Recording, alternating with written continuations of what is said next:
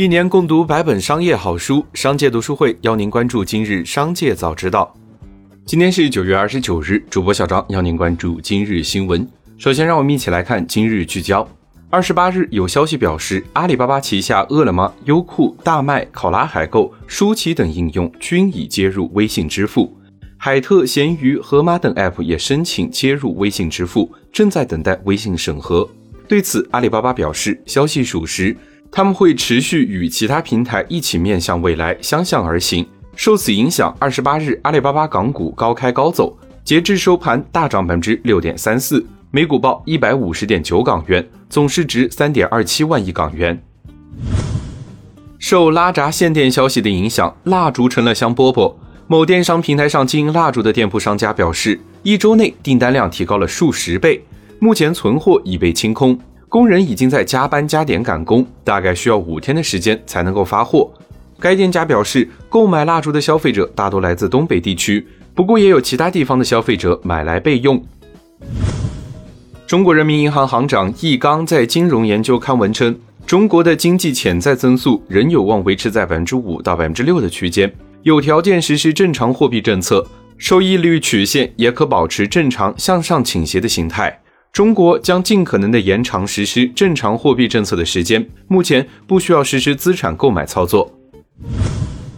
接下来，让我们一起来看企业动态。据广西南宁龙升达发电力科技有限公司官网表述称，其发电技术不需要任何原材料，不受任何外界干扰，只利用自身储存电源启动，就能源源不断的发电和输送电。该技术已经完全突破了能量守恒定律，而是通过电子杠杆和机械杠杆的原理。达到无功补偿、自循环发电的效果。该项目的成功推广将造福全人类。天眼查 App 显示，该公司成立于二零一八年十一月，注册资本一百万人民币，截至目前拥有十六项软件著作权。九月二十八日，针对此前网上流传的绍兴公司向政府提交求助信的消息，融创中国回应称，从未有过，也没有任何需求和意愿向政府提交类似报告。据了解，传言源自绍兴项目负责人欲就解决项目网签问题寻求支持，个人整理相关资料，但误发导致公众误读。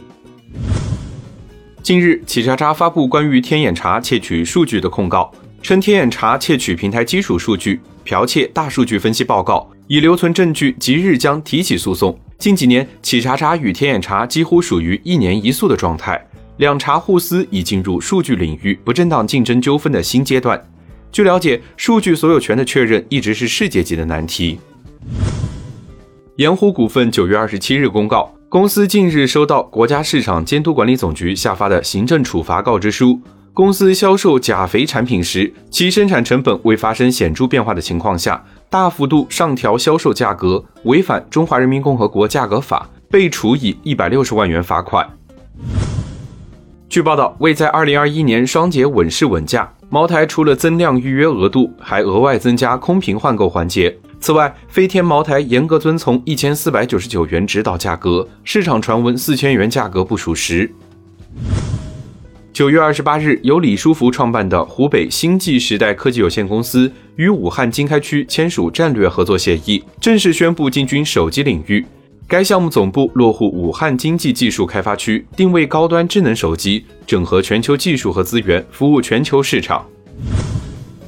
天眼查 App 显示，一则法院判决书公开，瑞奥关联公司上海巴克斯酒业称，瑞奥为巴克斯公司的商标，但中山基正酒业将企业名称变更为广东瑞奥投资有限公司，攀附巴克斯公司商誉，构成不正当竞争。法院终审判决，瑞奥公司变更企业名称，且名称中不得含有“瑞奥整体”字样。瑞奥公司等赔偿巴克斯公司经济损失及合理开支共计三百六十万元。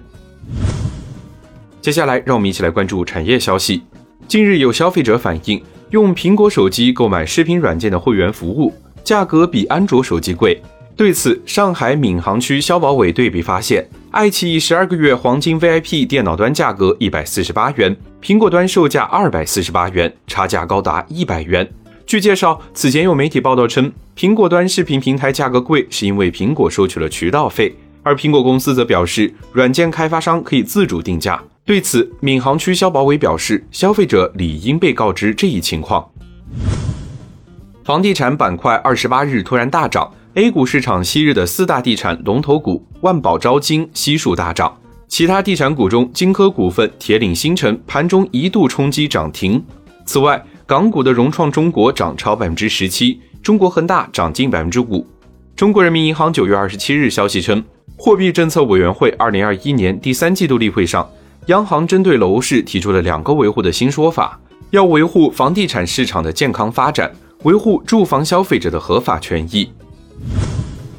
近期，税务部门通过税收大数据分析发现，有两名主要从事电商和直播带货的网络主播涉嫌通过隐匿个人收入、改变收入性质等方式偷逃税款。二零二一年九月，国家税务总局驻上海特派员办事处统筹协调浙江、广西等地税务部门，依法对这两名主播及相关企业进行立案检查。检查发现，两名主播均涉嫌违规将个人收入转变为企业经营收入，进行虚假申报、少缴个人所得税，涉税金额较大。目前案件正在检查之中。对于查实的偷逃税行为，税务部门将依法严肃处理，并予以曝光。